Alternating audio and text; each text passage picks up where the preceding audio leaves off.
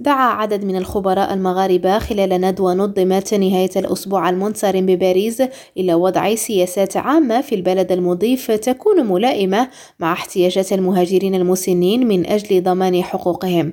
وسلطت هذه الندوة المنظمة تحت شعار امتناننا لمهاجرين المسنين الضوء على هشاشة المهاجرين من كبار السن في المجتمع المضيف مسجلة أن هذه الشريحة من السكان تعاني عددا من الصعوبات التي تتطلب سياسات ملائمة. وبهذه المناسبة قالت القنصل العام للمملكة بباريس ندى البقالي الحساني أن عدد اللقاءات وندوات حول هذا الموضوع في ارتفاع مستمر وكاد السياسات التي يتم وضعها مما يعكس اهتماما حقيقيا بكبار السن مضيفة ومع ذلك هناك شعور قوي بشكل متزايد من جانب هذه الفئة بالنسيان والتهميش ونقص اهتمام المسؤولين والإدارات بشكل عام. وأكدت أن الصعوبات التي تواجهها هذه الفئة تستدعي حلولا عاجلة المستويات الطبية والاجتماعية والنفسية والإدارية. ومن جهته أشار رئيس التحالف الأوروبي المغربي لطب الشيخوخة وعلومها عماد الحفيظي لأن المهاجرين المسنين رجالا ونساء هم من الفئات الأكثر هشاشة في المجتمع المضيف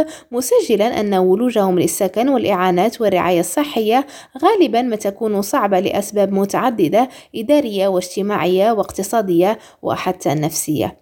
مريم معتدد ريم راديو. berries.